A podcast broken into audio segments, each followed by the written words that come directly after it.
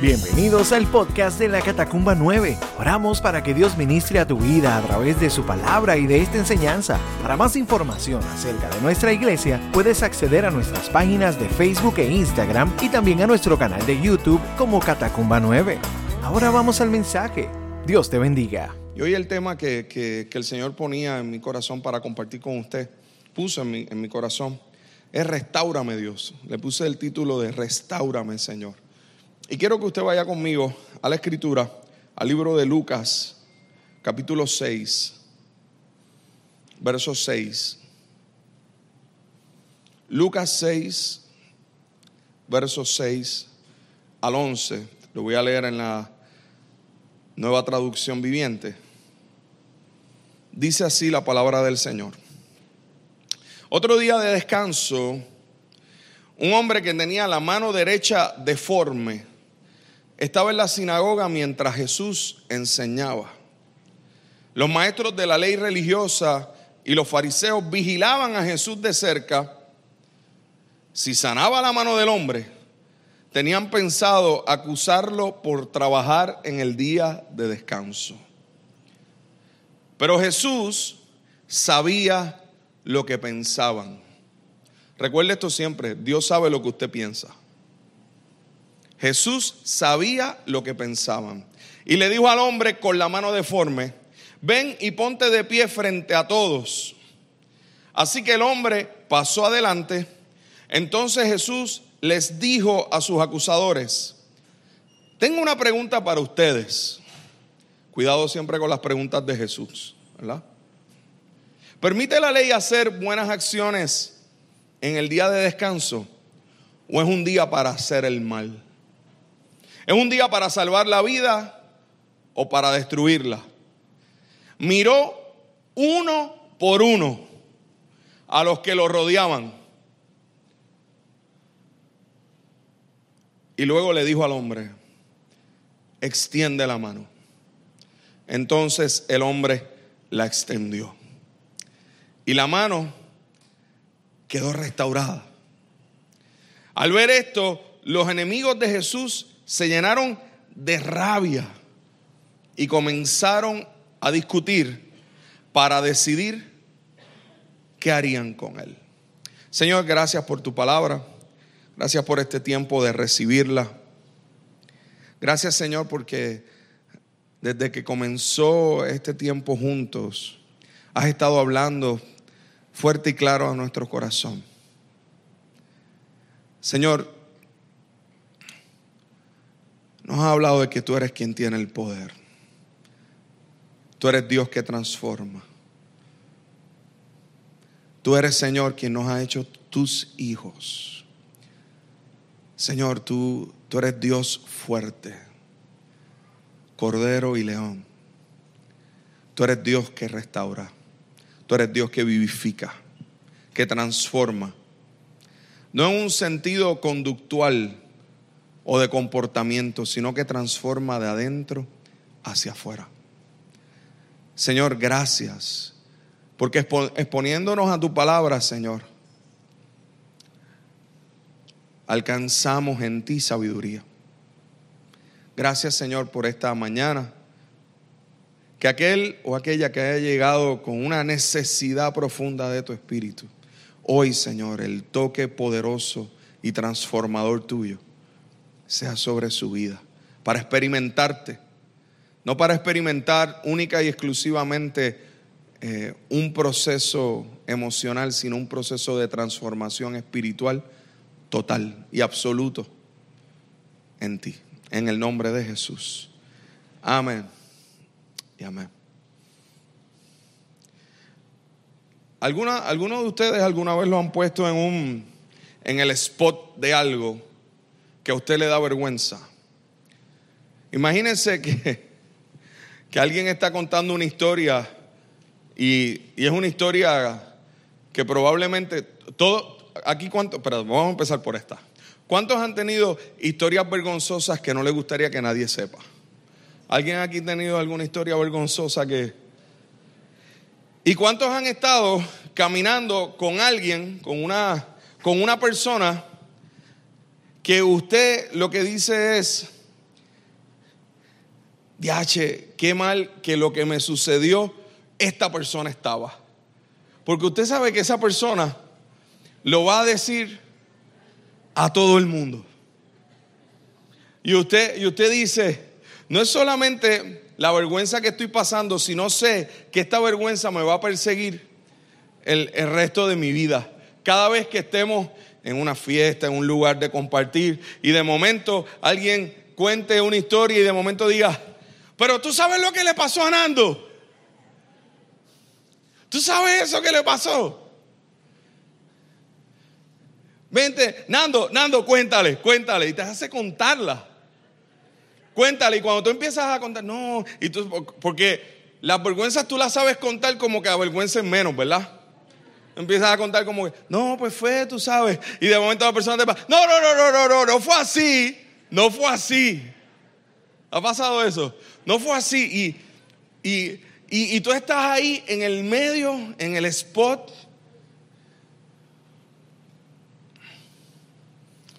sin saber qué va a ocurrir, sin saber qué va a pasar.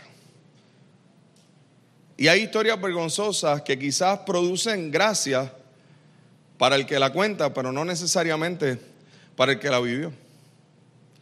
Y hay historias que son tan vergonzosas que pueden hacer que, que tú sientas que tú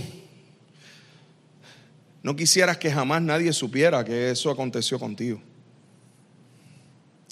Este relato de la escritura es un relato que interesantemente, de los, de los, en los cuatro evangelios, hermanos, no todas las historias se repiten. Inclusive hay evangelios que tienen historias que son únicas. Inclusive el Evangelio de Lucas es uno de los evangelios que más historias únicas tiene. Pero esta historia no es esa historia. Esta historia de los cuatro evangelios aparece en tres. Y aparece casi exactamente. Mateo escribió esta historia. Marcos escribe esta historia. Inclusive, Marcos la escribe en el capítulo 2. Marcos la escribe arrancando el ministerio de, de Jesús. Marcos le escribe aún antes de que Jesús escogiera a los apóstoles, imagínense. Y y Lucas lo escribe también al comienzo. Ya Mateo lo escribe, ¿verdad? Está más adelante en el 12, pero es que Mateo es bastante específico. Para más información de Mateo, jueves desde casa. Mire, si usted de los que, voy a hacer este paréntesis. Si usted de los que dice, yo no sé cómo leer la Biblia, yo como que trato de entender y no entiendo y esto y lo otro, jueves desde casa. Porque ahí estamos estudiando la escritura verso por verso. Estamos, mire, al punto de que llevamos, no sé, como mes y medio, ¿cierto? Como mes y medio en Mateo, comenzando Mateo, y estamos, este jueves pasado nos dio para discutir única y exclusivamente la primera parte del Sermón del Monte. Jesús habla alrededor de algunos 22 temas, nosotros tocamos uno nada más. Así que le exhorto no, lo tiene que ver el jueves a las siete y media, está ahí en YouTube. Lo puede buscar. Inclusive, lo estamos en el capítulo 5 nada más, son 28. Así que en algún momento lo terminaremos. Pero ¿sabe algo? La escritura la necesito yo, usted la necesita. A mí me edifica. Yo, yo quiero que usted entienda algo. A mí me edifica compartir con mis hermanos pastores ese proceso de jueves desde casa y de estudiar la escritura verso por verso. No hay algo más transformador que usted dejar que la palabra sea, sea la palabra.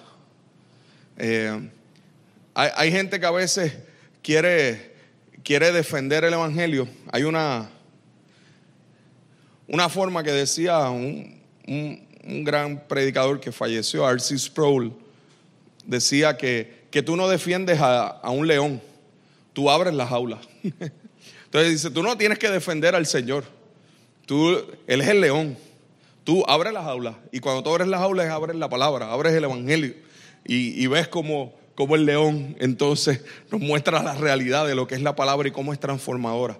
Así que si usted de lo que se le hace complicado saber cómo yo debo leer la palabra, cómo yo debo escudriñarla, mire, conéctese ahí tiene esa bendición. Esa bendición nos trajo este proceso tecnológico de que eso está ahí, está en YouTube, lo puede buscar. Así que cierro el paréntesis. No piense que es un anuncio para tener más likes, ni nada de eso, no es eso, por favor. Sí, porque yo ni miro, yo no sé. Yo, a mí me relajan en Nueva Vida los miércoles porque a veces yo no sé ni en cuántas plataformas, en qué cosas están. Así que eh, usted puede buscar en cualquier lado donde esté, pero no es pensando en eso. Es pensando en que usted tenga la posibilidad de recibir esa palabra y de, y de ser instruido por el Señor. Cierro el paréntesis por segunda vez. Espero no tener que abrirlo más nada. Entonces, esta, esta porción ¿Qué, ¿Qué relevancia tiene que provocó que tanto Marcos como Mateo como Lucas dijeran, esto es necesario, esto es necesario que se sepa? Y obviamente estos tres son conocidos como los evangelios sinópticos, otro día hacemos la historia de por qué, pero por eso Juan es un evangelio totalmente diferente, ¿no?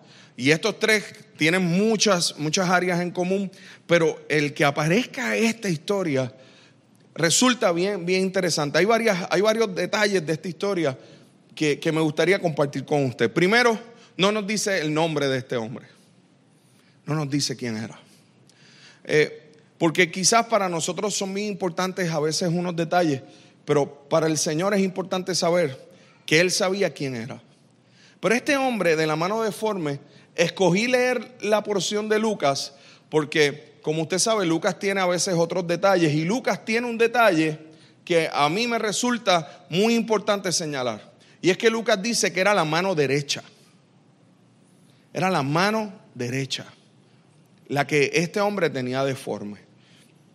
En la, sinagoga de ese primer siglo, una, una sinagoga muy dirigida hacia procesos de exclusión. Eh, ¿A qué ser, verdad? Los leprosos no pueden entrar, eh, las mujeres tienen un espacio, solo los hombres pueden estar en, el, en tal o cual lugar. Y la gente enferma era gente considerada que, habían, que tenían una maldición. Inclusive se ven los relatos bíblicos que en una ocasión había, había este hombre que era ciego y lo que la pregunta que hicieron fue que quién había pecado si estos sus padres, como si hubiera una maldición ¿verdad? Como que en la vida de él, entonces se, visualizaba siempre esa idea de que cuando alguien o caminaba cojo o tenía alguna deformidad, pues era alguien maldito y maldito por Dios. Era alguien que entonces, eh, probablemente este hombre estaba allí en la sinagoga eh, y con esa deformidad, lo que él estaba allí, sabrá Dios si lo que hacía era escondiendo su deformidad, porque inclusive luego Mateo me dice que cuando hubo la sanidad de que fue restaurada, fue restaurada como la otra mano, o sea, que en su mano izquierda no tenía nada.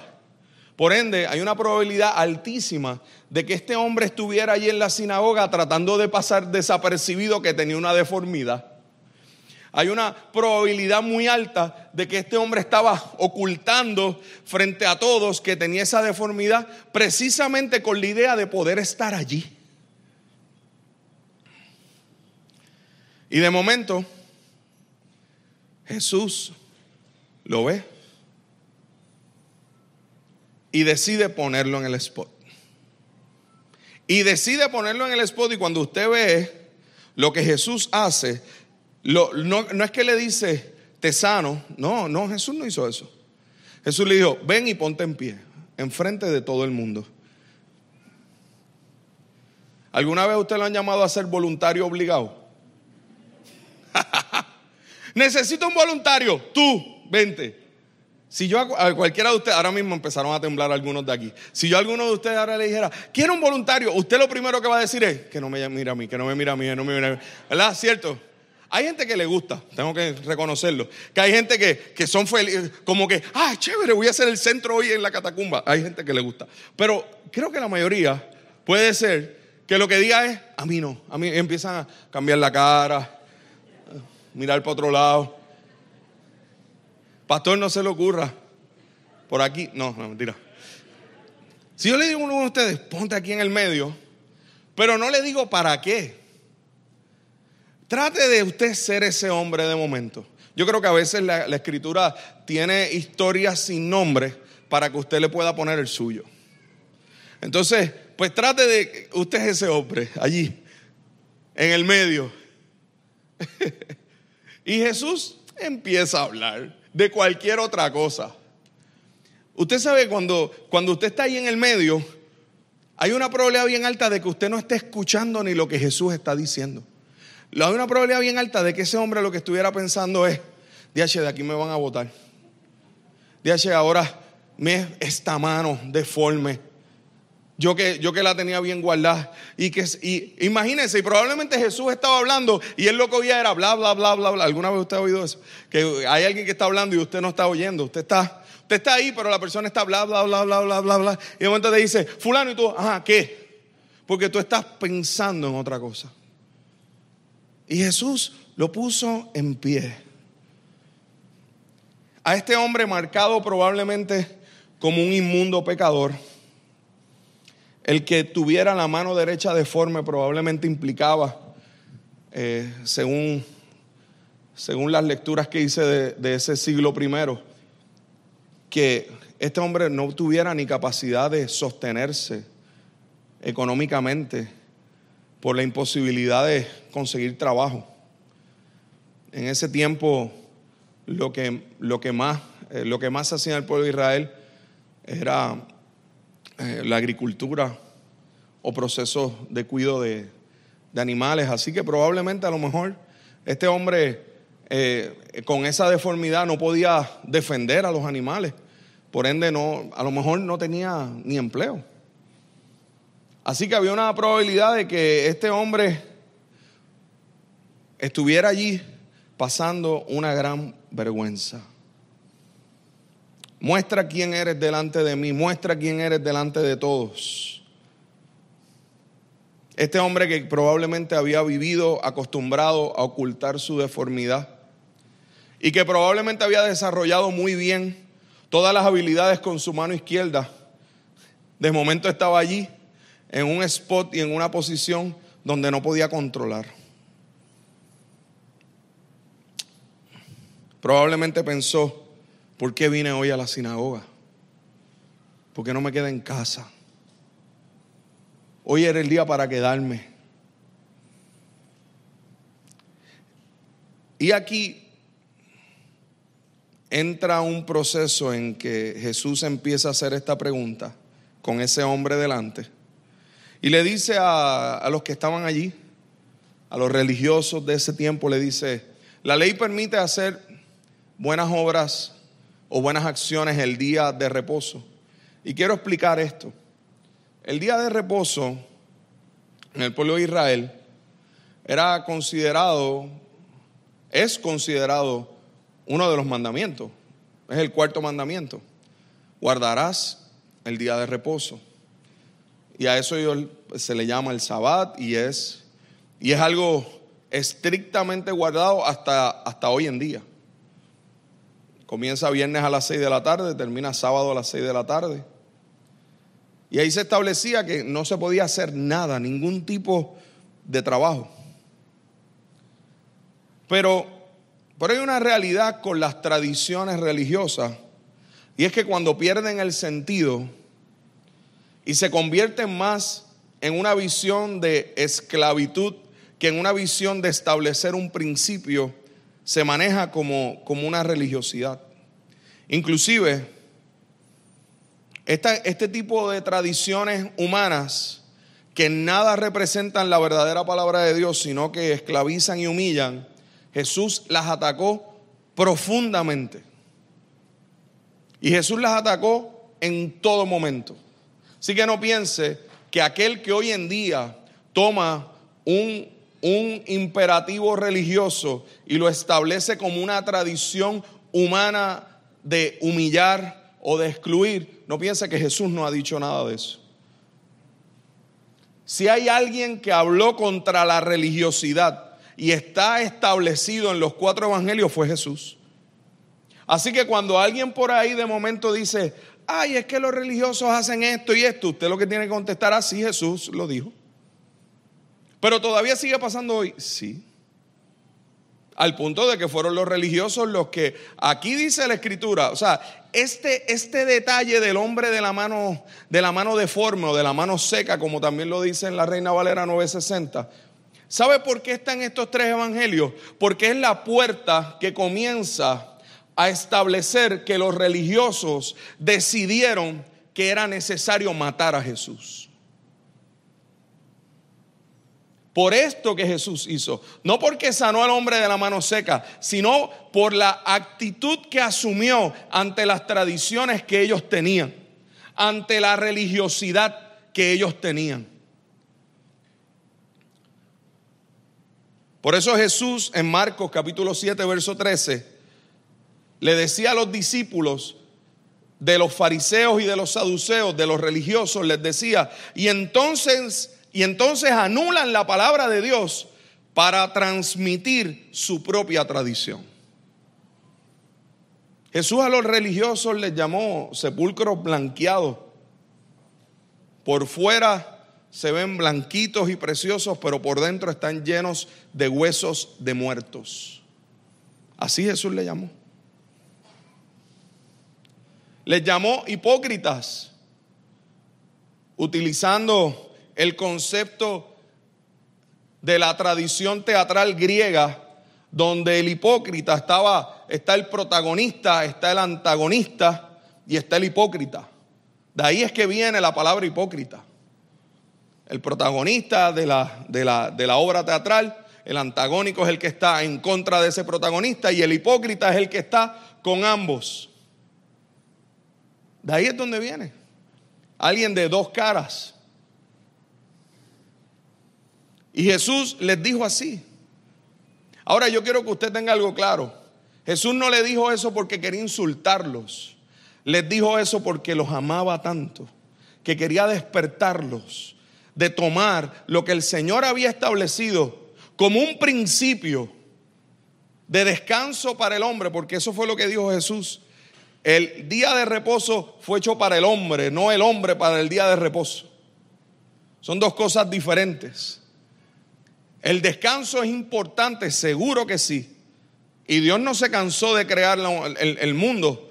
Él, descansó para dejarnos el ejemplo y cuán importante es nuestro descanso y de forma regular. Ahora, cuando lo establecemos como un patrón o como una tradición, que lo que hace es que excluye cualquier buena obra o cualquier acción que yo pueda hacer que vaya en la dirección de honrar el primer mandamiento y el segundo mandamiento que fueron los que Jesús resumió la ley y los profetas, que era amar a Dios con toda tu alma, con toda tu mente, con todo tu corazón, con todas tus fuerzas. Y el segundo es semejante, ama a tu prójimo como a ti mismo. Pues yo no, no puedo decir que voy a cumplir el cuarto mandamiento y voy a violentar el segundo y el primero. Entonces, porque la religiosidad lo que, lo que provoca es que la gente siente que tiene poder sobre, sobre otro.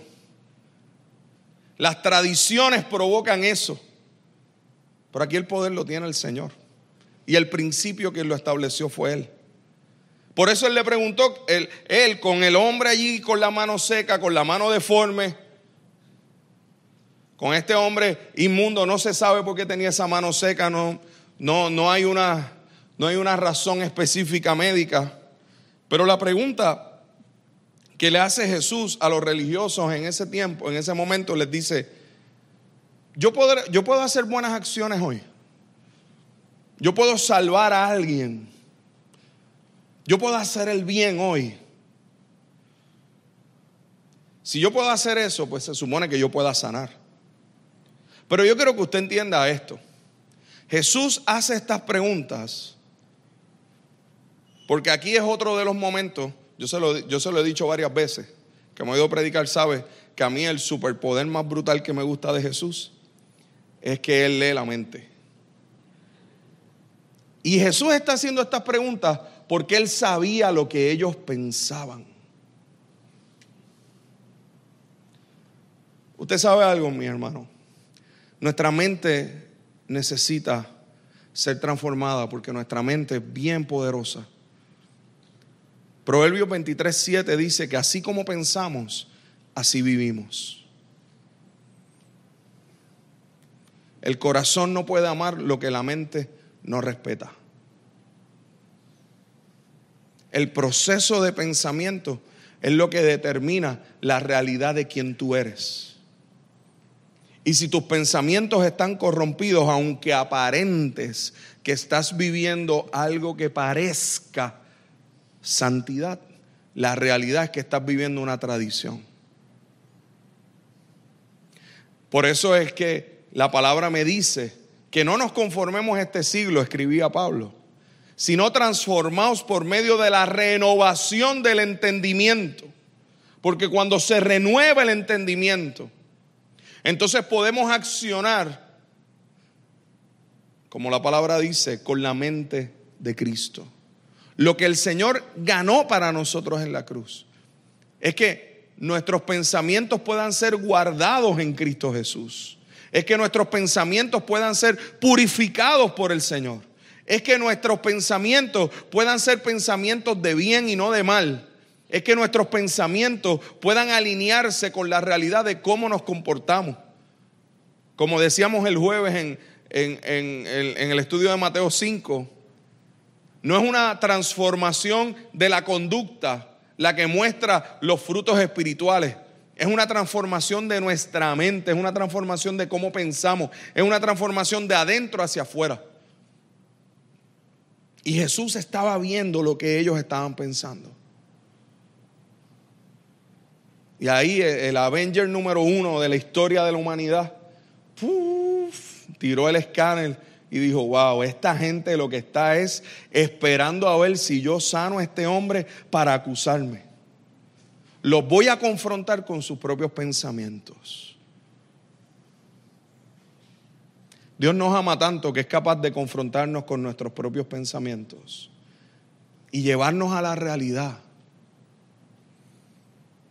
de que los pensamientos de Él son más altos que los nuestros. Y cómo nosotros podemos entonces pensar de una forma diferente.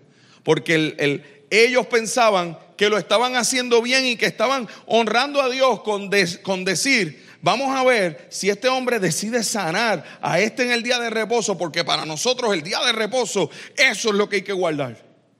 Hasta ese punto puede llegar la tradición. Hasta ese punto puede llegar la religiosidad donde yo crea que estoy haciendo algo al servicio de Dios, cuando la realidad es que estoy algo, haciendo algo para mi propia tradición y servicio. Por eso cuando hay gente que dice, no, que el cristianismo, que si las cruzadas, que si aquel que hicieron esto, pues seguro, eso no es, ¿será nuevo eso? No, no lo es. Jesús se enfrentó a gente que interpretaba sus propias tradiciones como si fueran mandatos de Dios, para tener poder, para excluir, para establecer sus propios principios como si fueran los mandatos de Dios, para establecer por doctrinas mandamientos de hombre. Por eso es que usted tiene que conocer la escritura. Porque, mire, engañarán incluso a aquellos escogidos, dice la palabra. Tú y yo podemos ser engañados si no conocemos la palabra. Y hoy en día, hermanos, el engaño es más fácil. Porque hoy en día, mire, hay cantidad de información a través de las redes sociales, de aquello, de lo otro, al punto de que, de que está todo coordinado para que lo que tú leas sea la información que regularmente a ti te interesa buscar. Hasta eso está así. Y obviamente te van a dar la información que armoniza con, con, tu, con tu propio pensamiento. Oye, pastor, pero es que esto, fíjate, pero esto es verdad, sí, porque lo que ocurre es que una, la, la mejor mentira siempre tiene algo de verdad. Nadie va a venir donde ti y te va a decir, ¿sabes qué? He venido donde ti hoy a engañarte. No. Al revés, creo que lo que más engaña es cuando alguien te dice, créeme, es de esto yo sé.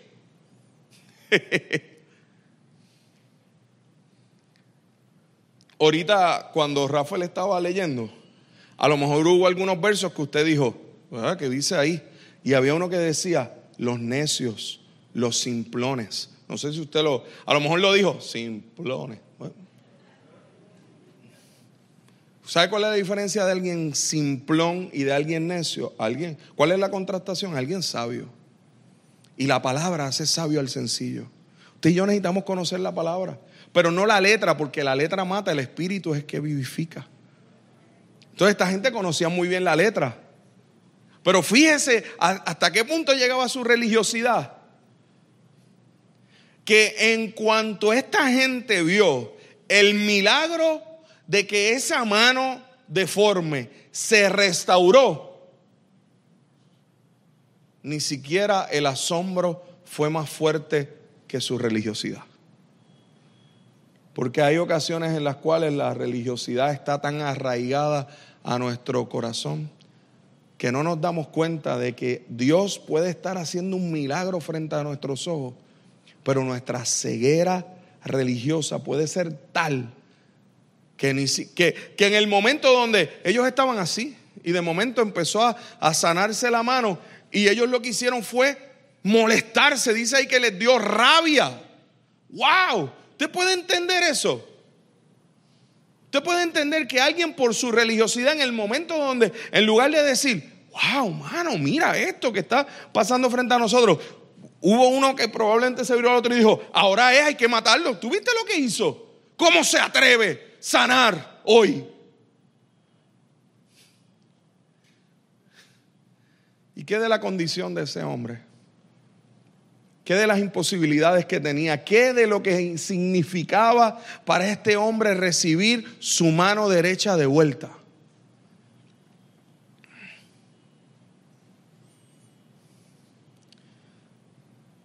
No piense que la religiosidad no es pecado. Es quizás uno de los pecados que más ceguera puede producir.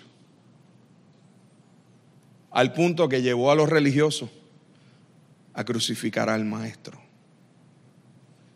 No es cualquier cosa este asunto. No es cualquier cosa lo que se pueda arraigar en nuestro corazón. Por eso, sea claro en lo que dice la palabra, que dice que no juzguemos. No juzgue. No hable de los que están a la mesa con usted, porque la mesa no es suya, la mesa es del Señor.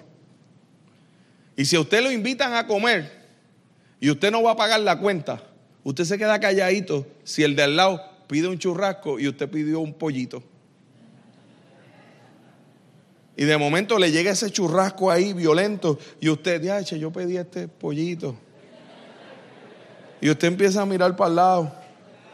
Y usted de momento empieza a darle rabia. Pero ven acá, si este, este lo invité yo. Oye, este es más confianzú.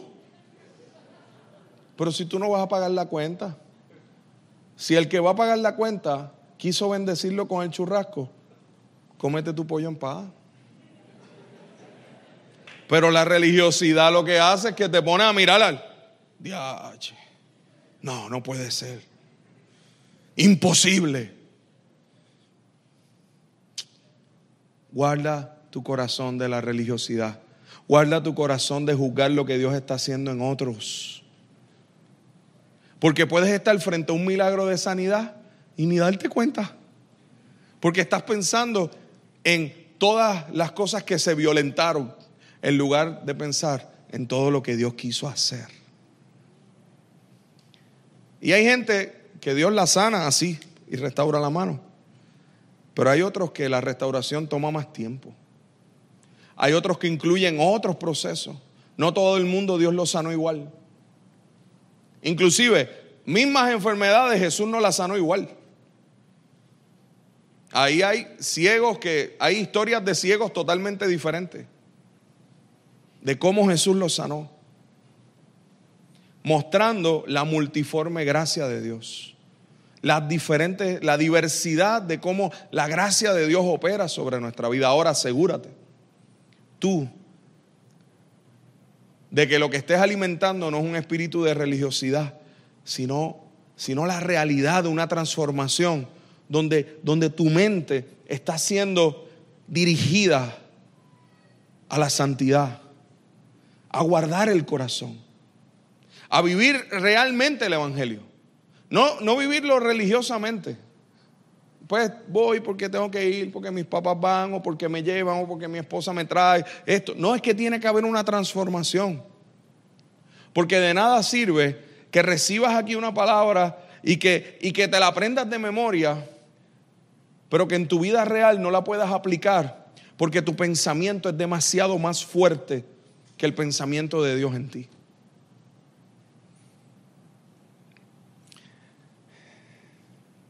Amén. Y ahora vuelvo al hombre. Dejo un poco la religiosidad. Eh, bueno, me faltó esta parte. Qué espeluznante tiene que haber sido eso de que Jesús después que le hizo la pregunta, los miró uno por uno. Diache. Esa sinagoga tiene un alfiler caía allí. O sea, Jesús se, imagínese eso. Jesús ahí les dijo, ¿Se puede hacer algo bueno el día de reposo? ¿Se puede? Y empezó a mirarlos así, se paró. Imagínense, yo no sé cuánto duró esa mirada, pero esa mirada tiene que haber sido ahí, uno por uno. Porque aquí, aunque somos muchos, el Señor te mira a ti.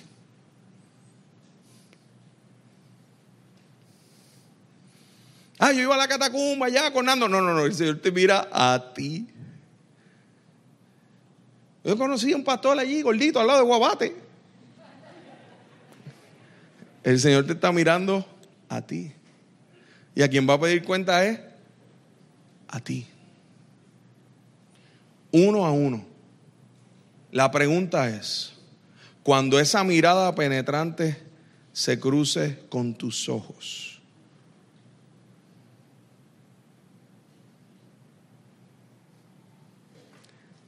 ¿qué vas a responder? ¿Cómo vas a responder? Porque todos nos cruzaremos con esa mirada, ¿yo? Qué glorioso es que el Señor dice, miradme y sed salvos. Yo soy la serpiente que Moisés levantó en el desierto. El que mirare a mí será salvo. Esa, esa, serpiente que Moisés levantaba en el desierto fue cuando salieron serpientes venenosas a morder al pueblo y el que, el que esa serpiente mordía quedaba muerto.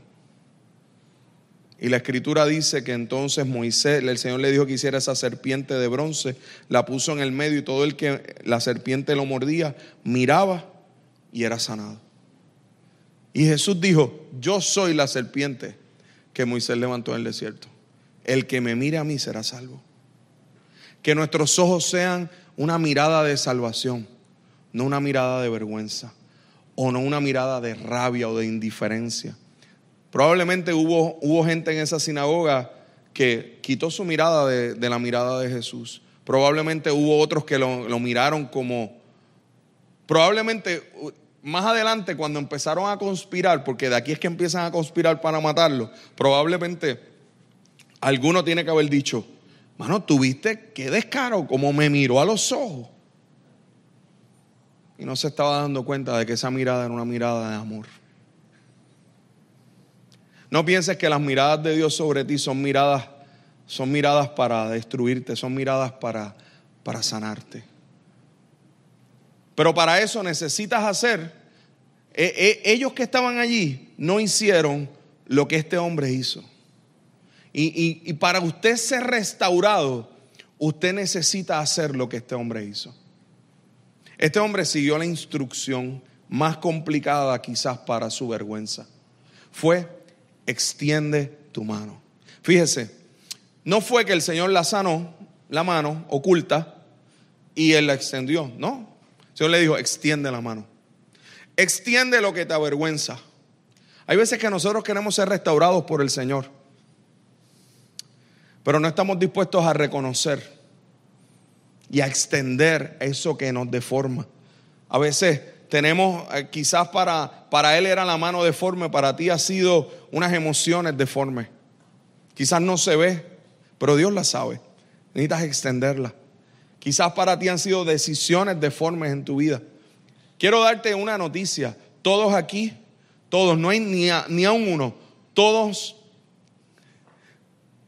todos hemos vivido deformidad. Todos. Por eso no hay nombre aquí, porque somos todos. Pero la sanidad comienza por extenderla y decir, Señor, no me importa la vergüenza, no me importa lo que piensen de mí, a mí me interesa más lo que piensas tú de mí.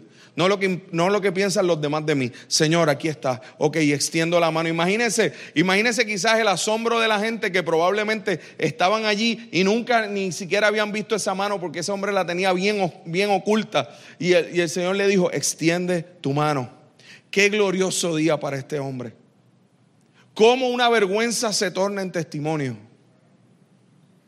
Cómo quizás el momento más oscuro de él donde él dijo, no, pero ¿por qué yo estoy aquí? No debió haber estado aquí. Y ahora, y ahora estoy en el medio. Ahora Jesús está mirando a esta gente uno por uno. Y de momento cuando terminó de mirarlos a todos uno por uno, miró a este hombre. Y le dijo, extiende tu mano. Y hoy el Señor te está diciendo eso. Extiende tu deformidad. Él la quiere sanar, pero tú tienes que reconocerla y se reconoce con un corazón de arrepentimiento. La verdadera restauración de Dios, restaurar, quiere decir volver a ese diseño original. Y el diseño original del Señor es, es, es vida. Es el diseño de Él. Es reconciliación con el Padre. La restauración de Dios es posible en todas las instancias. Su plan redentor es restaurarnos aun cuando tú hayas caído, aun cuando haya sido difícil el proceso al cual te has, expuesto, aun cuando llegaste a esa deformidad por tus propias decisiones. Hay gente que tiene una deformidad seria en las decisiones que tomaron a niveles sentimentales en su vida y cargan con una vergüenza.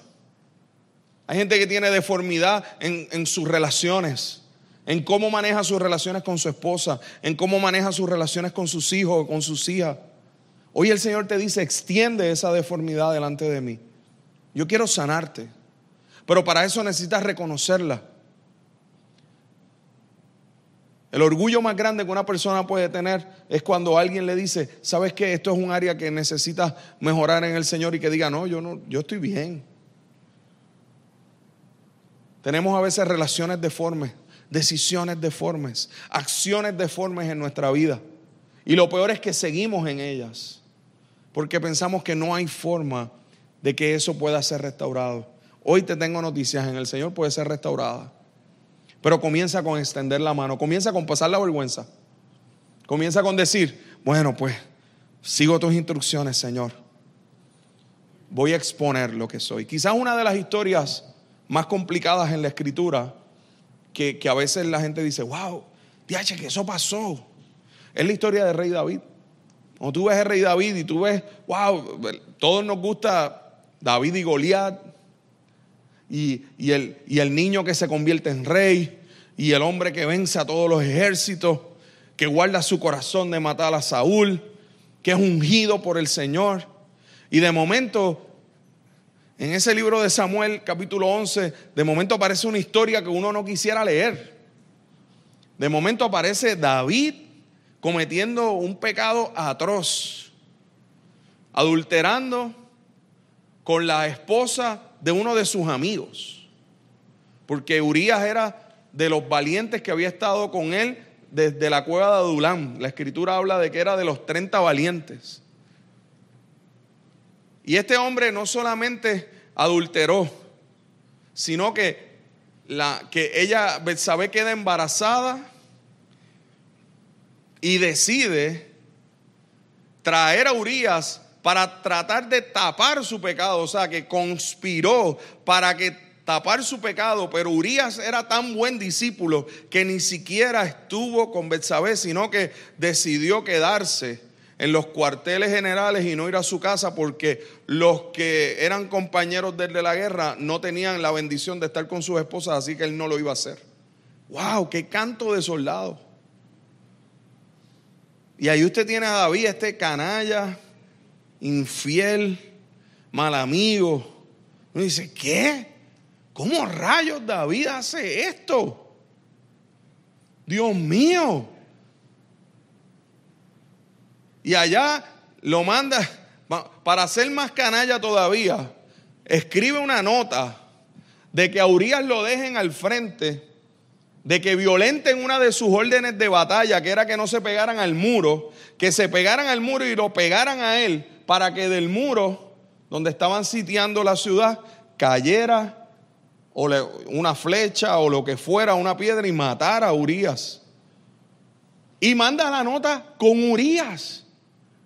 ¿Usted sabe lo que es tú tener la certeza de que este hombre es tan buen soldado que ni va a abrir la nota? Y allá Urias muere, le traen la noticia. Y de momento él aparece como el mejor rey del mundo, buscando la viuda de su amigo desamparado, se casa con ella, queda embarazada y todo el mundo en la plaza de, Israel mientras jugaban dominos decían, qué buen rey tenemos. Este tipo está pasado, mira lo que hizo.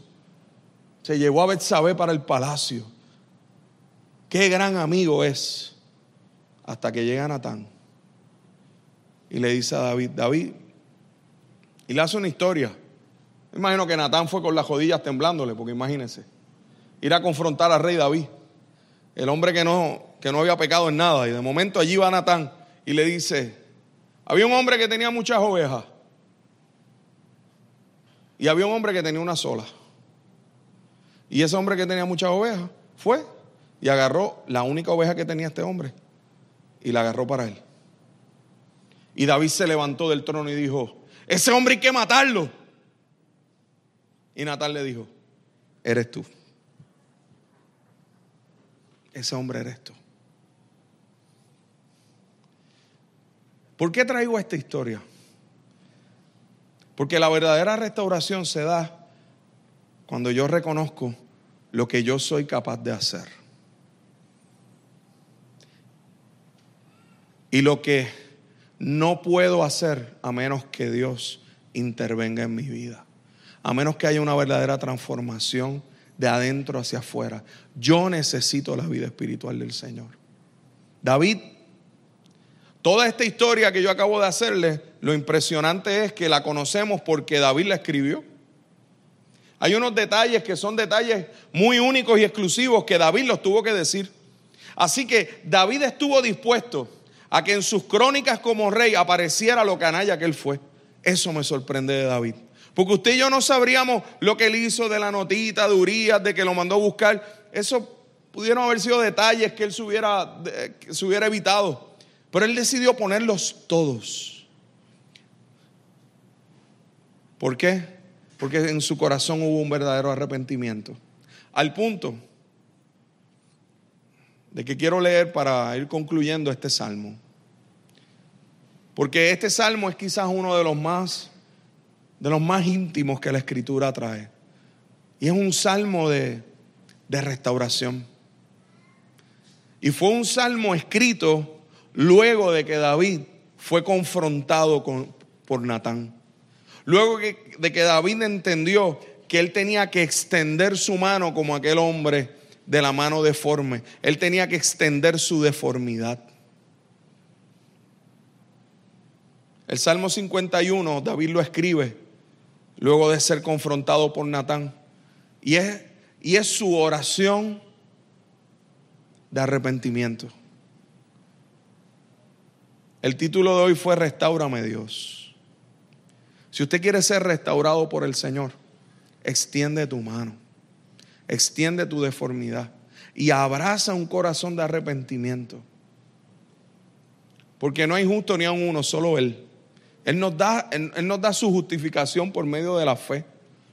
Pero cuando nosotros reconocemos nuestra deformidad, cuando nosotros reconocemos lo que el pecado puede provocar en nuestras vidas, cómo puede quebrantar relaciones, quebrantar decisiones, quebrantarnos a nosotros mismos y quebrantar la profundidad de nuestras emociones. Pero necesitamos abrazar la realidad de ese arrepentimiento que interesantemente la, palabra original, ¿verdad? la palabra ah, que, que es la raíz de la palabra arrepentimiento es metanoia. Y metanoia lo que quiere decir es cambio de mente. Así que a la hora de la verdad, el verdadero arrepentimiento, no es que me siento mal por lo que hice. Seguro que nos vamos a sentir mal por lo que hicimos. Pero el verdadero arrepentimiento no es sentirme mal. El verdadero arrepentimiento es que haya una transformación y mi mente vaya en una dirección diferente porque necesito la purificación y la restauración de mi mente con la mente de Cristo.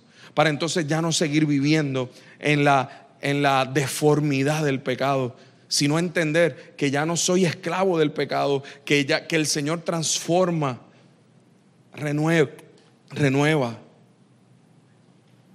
Así que quiero leerle esta porción de este salmo. Imagina a un David arrepentido, quebrantado, pero reconociendo su corazón. Salmo 51 dice así, ten piedad de mí, oh Dios conforme a tu misericordia. Conforme a la multitud de tus piedades, borra mis rebeliones. Lávame más y más de mi maldad y límpiame de mi pecado. Porque yo reconozco mis rebeliones, yo extiendo mi mano, yo reconozco mis rebeliones. Y mi pecado está siempre delante de mí. Contra ti, contra ti solo he pecado y he hecho lo malo delante de tus ojos para que seas reconocido justo en tu palabra y tenido por puro en tu juicio. He aquí en maldad he sido formado y en pecado me concibió mi madre. He aquí, tú amas la verdad en lo íntimo. El Señor ama la verdad en lo íntimo, no en lo público, en lo íntimo. Y en lo secreto me has hecho comprender sabiduría. Purifícame con hisopo y seré, limpio. Lávame y seré más blanco que la nieve. Hazme oír gozo y alegría y se recrearán los huesos que has abatido. Esconde tu rostro de mis pecados y borra todas mis maldades. Crea en mí, oh Dios, un corazón limpio y renueva un espíritu recto dentro de mí. No me eches de delante de ti, de ti y no quites de mí tu santo espíritu. Vuélveme el gozo de tu salvación y espíritu noble me sustente. Entonces enseñaré a los transgresores tus caminos y los pecadores se convertirán a ti. Los sacrificios de Dios son el espíritu quebrantado. Al corazón contrito y humillado no despreciarás tú, oh Dios. ¿Quieres que Dios te restaure? Reconoce tu pecado asume tu responsabilidad. Reconoce que Dios es el único que puede restaurarte, porque Él venció el pecado. Él venció la muerte. Recuerda, Él ama la verdad en lo íntimo. Y en los secretos Él quiere mostrar su sabiduría para que no sigas en deformidad. Y confía en que su gracia es suficiente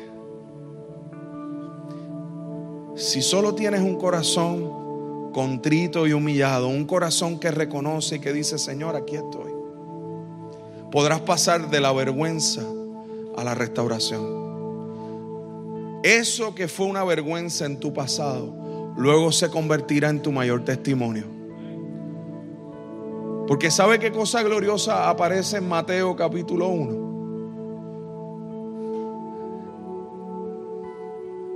aparece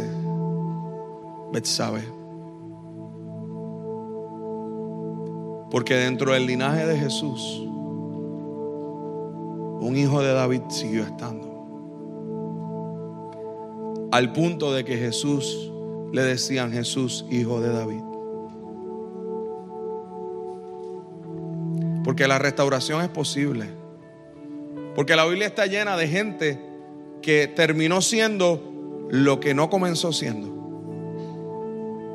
La Biblia está llena de gente como Moisés que eh, comenzó siendo un asesino y terminó siendo un libertador.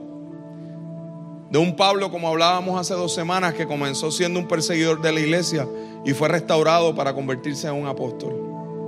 De un pescador impulsivo, imprudente, que cada vez que abría la boca metía la pata, como Pedro, a un hombre de Dios que impactó toda la iglesia con su enseñanza. Porque en la Biblia lo que hay es una historia, la historia de redención de Cristo sobre todos nosotros. Y cómo hay una verdadera restauración. La cruz nos habla de restauración. Yo no sé con qué pecados tú estás batallando, pero yo sí sé algo. No importa cuál haya sido o cuál sea, el Señor lo venció. Y Dios lo que quiere es transformar tu mente para que no creas que vas a, quedarte postrado con, con ese pecado o postrada con ese pecado toda tu vida. Extiende tu mano ante el Señor. Extiende tu deformidad. Quizás al principio habrá vergüenza. Pero yo te aseguro algo. Cuando este hombre vio su mano restaurada, su vida cambió. Probablemente salió de allí corriendo. Y a todo el que se encontraba, lo que hacía era enseñarle la mano. Probablemente llegó allí escondiendo esa mano, pero probablemente luego salió de allí enseñándola y la gente probablemente le preguntaba, ¿y qué pasó? Jesús, Jesús me sanó, Jesús me restauró, Jesús. Yo no vengo a ofrecerte algo que yo pueda hacer por ti. Yo vengo a ofrecerte algo que Dios puede hacer por ti y lo puede hacer por ti ya, hoy, ahora mismo. Él es Dios que restaura tus relaciones, tu proceso, tu vida, tu mente, tu corazón. Y te, y te hace que puedas poner tu pie sobre la roca, que es Él. Y cuando pones tu pie sobre la roca, desde la roca todo se ve diferente. Porque Él transforma lo que antes era un lugar oscuro en un lugar de luz. Tú quieres ser restaurado por el Señor. Te tengo una buena noticia. Él quiere restaurar tu corazón.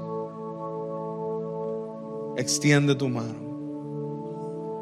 Y si, y si has estado batallando con tus propios pensamientos, hoy la palabra dice que puedes llevar tus pensamientos cautivos a la obediencia a Cristo. Que tú puedes decirle, Señor, yo quiero que mis pensamientos sean llevados presos. Arresta esos pensamientos que no provienen de Dios. Arréstalos y llévalos ante el Señor y dile, Señor, que estos pensamientos puedan estar sujetos a ti. Yo, yo quiero, yo quiero la mente de Cristo. Yo quiero pensar como tú. Así que te invito ahí donde estás. Que si esto está que si hay algo de lo que se ha compartido que sabes a lo cual necesitas responder, te invito a que te pongas de pie y diga, Señor, aquí estoy. Dios, restaurame. Como Jesús le dijo a este hombre, ponte en pie delante de todos. Extiende tu mano en el nombre de Jesús.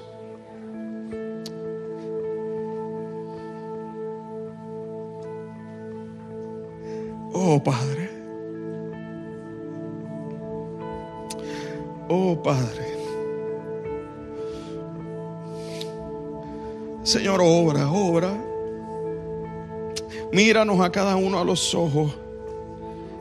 Y al que quizás lo que tenga que extender es su religiosidad, también sánale. Que nuestro corazón no haya deformidad de, de ningún tipo, que nuestra mente pueda ser transformada por ti. Señor, queremos ser restaurados por tu, por tu gracia, por tu sangre. Señor, Sabemos que, habrán algunos, Señor, que necesitarán ese, ese toque inmediato con una transformación total y una transformación específica.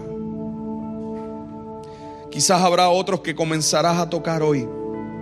Quizás, quizás habrá otras que, que hoy, Señor, comienza un proceso de transformación. Sea cual sea el caso. De aquellos que necesitan hoy, Señor, extender su mano y ser sanados hoy en esa deformidad. Te ruego Dios que poderosamente lo hagas. Y aquellos que están extendiendo su mano para que comience un proceso de transformación, te ruego Dios que seas tú restaurando, cubriendo, amando. Señor, porque la transformación milagrosa proviene de ti, no proviene de nosotros ni ni siquiera de la iglesia, proviene de la realidad del Evangelio. Proviene de quién eres tú, Dios restaurador. Padre eterno, Padre eterno, Jesús, Espíritu Santo, Espíritu Santo, sopla, renueva, restaura, vivifica, transforma, como tú sabes hacer. Yo sé que tú estás tocando, yo sé que tú estás yendo a cada uno, tanto los que están aquí como los que nos están viendo. Tú estás haciendo una obra. Señor, en el nombre de Jesús, te ruego que toda vergüenza sea transformada por restauración, que toda vergüenza sea transformada por testimonio, que de la tristeza se convierta en gozo y que aquellos o aquellas que tengan que, que clamar como clamó David diciendo, ten piedad de mí, oh Dios, que lo puedan hacer con un corazón contrito y humillado, con un corazón de arrepentimiento, para que ya esos pecados no sigan esclavizando sus vidas, sino que esas deformidades puedan estar puestas delante de ti, en toda oración y ruego, sabiendo Dios, que aunque nuestro hombre exterior se va desgastando, el interior se renueva de día en día en ti. Señor, que podamos mirar a cara descubierta como un espejo tu gloria para ser transformados en la imagen de aquel que murió y resucitó por nosotros. Oh Señor, mira a aquellos, Señor, que llegaron hoy cargados de pecados límpiales con tu sangre. Si tú estás aquí hoy y sabes que llegaste cargado de pecados, llegaste cargada de pecados, esto está fuertemente en mi corazón, estás nos estás viendo, estás cargado, estás cargada de pecados hoy. Con un corazón arrepentido, dile al Señor, Señor, aquí estoy. Te pido perdón, Señor, restaurame. Díselo, díselo ahora mismo al Señor. Abre tu boca y dile, Señor, perdóname. Señor, contra ti yo he pecado. Señor, yo he hecho lo malo delante de tus ojos, inclusive lo he hecho en oculto. Señor, llegué aquí, pero, pero, pero era tan difícil hasta, hasta cantar, era tan difícil hasta recibir esta palabra, porque confrontaba mi corazón.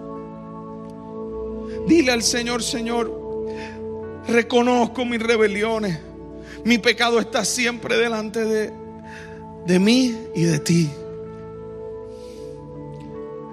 Señor, cargo con este pecado oculto que nadie sabe.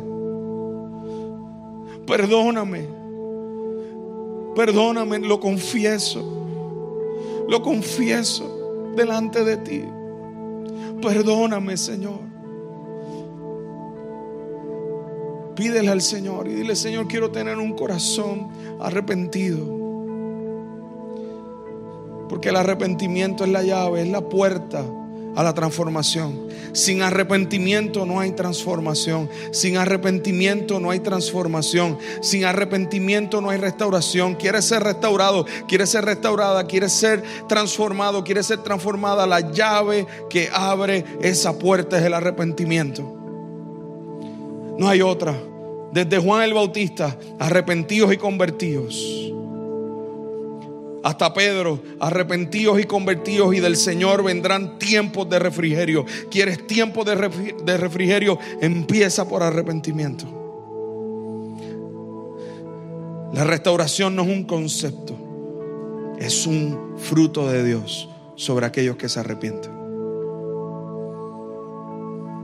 Padre, en el nombre de Jesús, te ruego que cubras a todos aquellos que han hecho esta oración de arrepentimiento